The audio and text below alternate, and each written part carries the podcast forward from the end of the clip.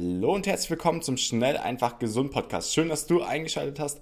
Ich freue mich, dass du dabei bist und heute gibt es wieder einen Ausschnitt aus einem Interview des Energie- und Lebensfreude-Kongresses, der noch vom 20. bis zum 29. Mai läuft. Wenn du es noch nicht getan hast, dann melde dich jetzt gerne für den Kongress an. Die Links dazu findest du in den Shownotes und das Ganze ist für dich vollkommen kostenlos. Hallo und herzlich willkommen zum Schnell einfach gesund Podcast. Schön, dass du eingeschaltet hast.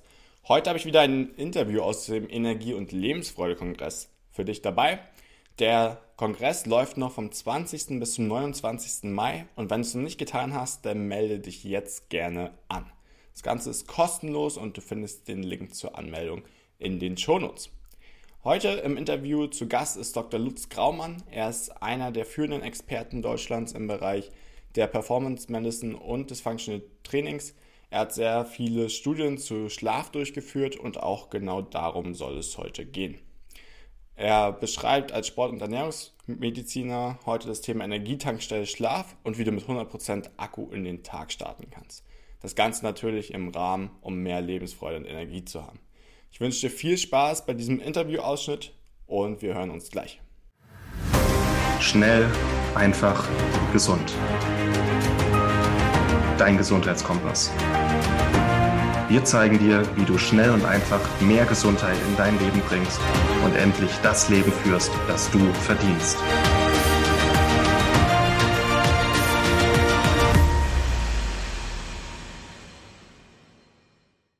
Wollen wir mal reingehen? Es gibt ja verschiedene Schlafphasen. Mhm. Und ich hatte ja, ich weiß nicht, wollen wir gleich mal die Grafik zeigen, die ich vorbereitet habe? Können wir gerne. Können wir gerne anschauen. Ich das mal frei. Du hast ja gesagt, wir lernen über viele Sinne. Ja. Hier die, genau. Was ich jetzt gemacht habe, ich habe einfach mal, ich habe, viele haben ja verschiedene Fitness-Tracker ähm, und ich habe hier so eine Garmin-Uhr und das ist jetzt mal eine Beispielnacht von mir. Mhm. Und mhm. das ist so quasi die Daten, die ich habe, um meinen Schlaf zu bewerten. Ich sehe da die vier Schlafphasen. Vielleicht magst du noch mal drauf eingehen, ob man denn hier in so einem klassischen Fitness-Tracker, die meisten spucken ja genau so eine ähnlichen aus, mhm. man da überhaupt alles sieht, was man sehen muss und was da überhaupt für Schlafphasen sichtbar sind? Genau, jetzt müssen wir zunächst einmal unseren Zuhörern und Zuschauern erst einmal verklickern, wie kommt denn so eine Garmin-Uhr auf die Idee, Schlaf ja. zu messen? Also das heißt, äh, wir, wir wissen mittlerweile aus der Physiologie, ähm, dass wir Prozesse, die am Gehirn stattfinden, auch in der Peripherie darstellen können. Weil ursprünglich ist ja die ganze Klassifizierung der einzelnen Schlafstadien wird ja anhand des Bewusstseinszustandes des Gehirns gemessen. Und da gibt es halt diese unterschiedlichen Wellen, die wir EEG nennen. Und die wurden für den Schlaf zunächst einmal ähm, definiert. Was wir aber gesehen haben, ist, dass wir anhand der Pulskurve, der Bewegung und der Atmung letztendlich auch Rückschlüsse ziehen können, ähm, was passiert in unserem Gehirn. Mhm. Und äh, wir wissen, dass wenn wir äh, wach sind, gibt es nur so mäßige Zusammenhänge zwischen Atmung und Puls und Bewegung. Und äh, wenn wir dann im Tiefschlaf sind, wird es plötzlich rhythmisch.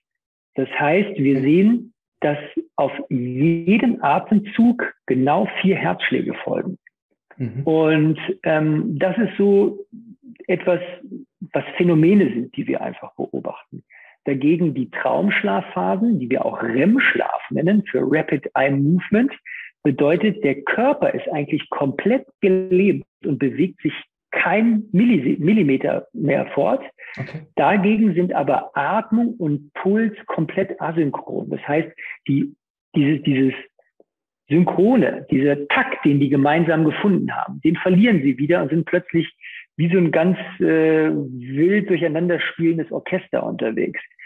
Und wir brauchen aber tatsächlich beide Extreme, mhm. um gut durch die Nacht zu kommen. Denn die Tiefschlafphasen sind genau die Phasen, wo wir uns körperlich erholen. Okay. Und die Traumschlafphasen sind die Phasen, wo wir uns psychisch erholen. Das heißt, wir müssen also gucken, dass es nicht nur auf die gesamte Schlafdauer ankommt, sondern auch das Verhältnis zwischen Wachzeiten, Traumschlafphasen und Tiefschlafphasen.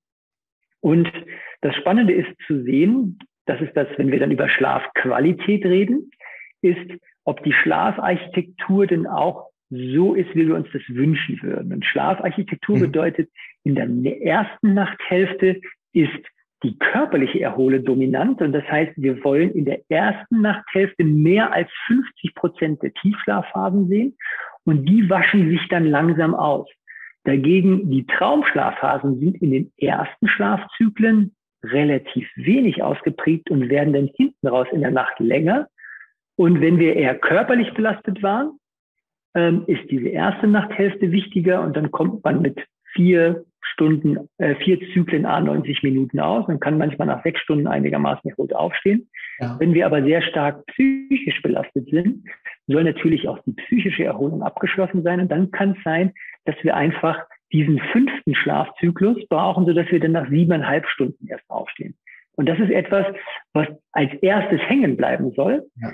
bei den Zuhörern und Zuschauern, ist, dass Schlaf relativ schlecht messbar ist in Minuten oder Stunden, sondern wir sollten einen anderen Herangehensweg wählen, dass wir in Form von Zyklen denken. Mhm. Wenn ich also eine normale körperliche Belastung habe, kann es sein, dass ich mit sechs Stunden gut durch die Woche komme, ohne einen bleibenden Schaden zu hinterlassen. Mhm. Wenn ich aber dagegen sehr stark psychisch belastet bin, dann komme ich in der Regel nicht unter siebeneinhalb Stunden Schlaf aus. Und bei den Sportlern ist es so, wenn wir intensive Trainingstage haben, müssen wir ja beides beherzigen. Und dann müssen wir siebeneinhalb oder sogar neun Stunden schlafen. Und bei den älteren Spitzensportlern sieht man es so, Tom Brady, Serena Williams, bei denen sieht man es in den Medien, dass die auch versuchen, zehneinhalb Stunden zu schlafen. Das ist also immer noch, noch einen Zyklus länger einplanen. Wenn wir dann von alleine wach werden, super, dann hat der Körper nicht mehr Schlaf gebraucht. Aber wenn wir ungut und unsanft, schlecht gelaunt in den nächsten Tag starten, dann haben wir einfach nicht gute Schlafqualität gehabt. Und wenn man jetzt deine Schlafgrafik anschaut, mhm. sieht man ja, du hast am Anfang gleich eine wunderbare Tiefschlafphase gehabt und ja. danach dann nicht mehr. Das heißt, jetzt müsste man sich auf die weitere Suche machen. Weshalb hast du jetzt hier kein Tiefschlaf mehr gehabt? Und das könnte bei Sportlern zum Beispiel sein, dass du theoretisch tief geschlafen hast, aber die Uhr das nicht mehr erkannt hat. Okay. Denn die nächste Information, die man jetzt dagegen legen müsste, ist nämlich die Pulskurve. Ja. Einfach mal sehen, was macht denn dein, deine Herzfrequenz im Laufe der Nacht? Und wenn die unterhalb von 50 Schläge ist, was ich dir jetzt theoretisch mal zutrauen würde als, als Sportler, ja. kann es sein, dass die Algorithmen das nicht als Tiefschlaf identifizieren können. Denn das passiert immer dann, wenn wir den Puls unterhalb von 50 Schlägen finden, denn so langsam kannst du gar nicht atmen, damit das als Tiefschlaf erkannt wird.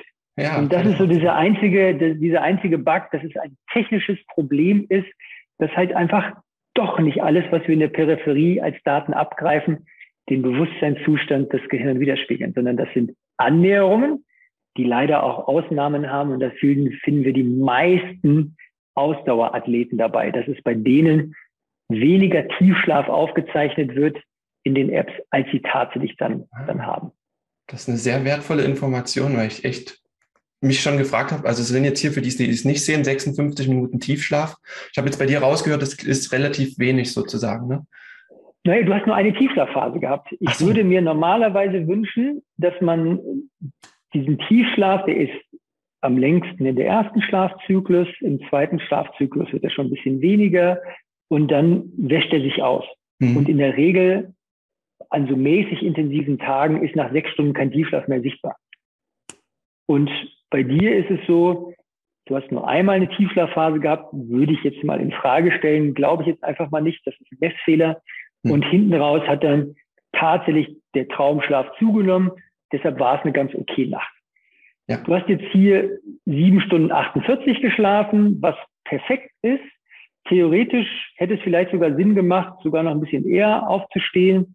Ähm, dann, wenn du dich gerade bewegst, dann kommt man ein bisschen leichter in den Tag. Und das sind dann so die, diese Möglichkeiten, mit den smarten Weckern zu arbeiten, dass man sagt, ich nehme so diese App wie Sleep Cycle, mhm. die mich belauscht und mich dann mit so einem Zeitfenster von einer halben Stunde aufweckt und immer dann, wenn ich mich gerade bewege, weil dann komme ich subjektiv frischer in den Tag, als wenn ich nochmal aus einer Tiefschlafphase oder Leichtschlafphase herausgeweckt werde. Okay. Gut, das ist super spannend, auch zu unterscheiden, ähm, was macht die Tiefschlafphase, was macht die REM-Schlafphase, was passiert da auch wirklich. Ja. Also, ja, und es hat ja jeder unterschiedliche Tracker, aber am Ende zeichnen die nach einem ähnlichen Algorithmus genau. auch auf, wie du gesagt hast. Ne?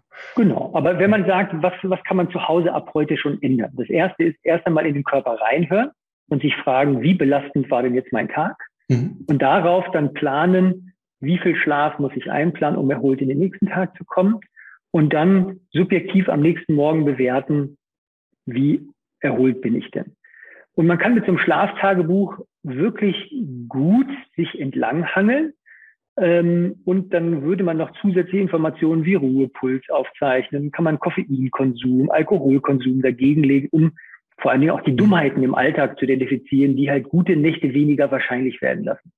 Es geht oftmals gar nicht mal so sehr darum, immer Sachen noch zusätzlich sich aufzuhalten, sondern erst einmal überlegen, was kann ich denn heute Abend vielleicht weglassen und ja. äh, dann einfach eine gute Nacht wahrscheinlicher werden lassen. Und, ähm, und erst dann kommen die Tracker zum Tragen, dass man sagt, ich will jetzt dauerhaft automatisiert messen.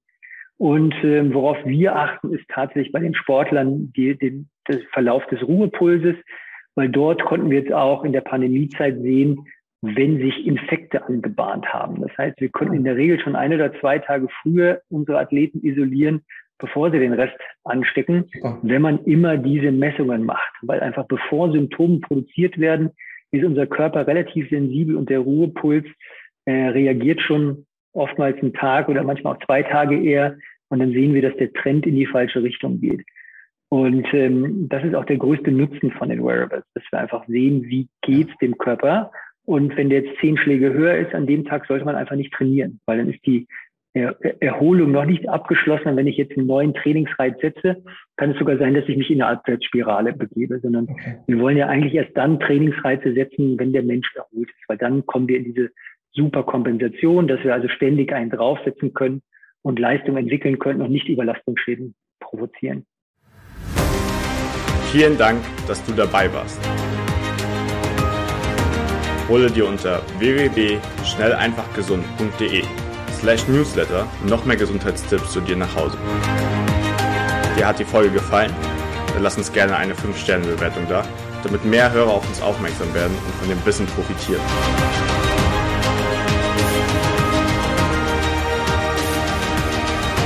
Wir wünschen dir eine gesunde Woche. Dein SEG-Team.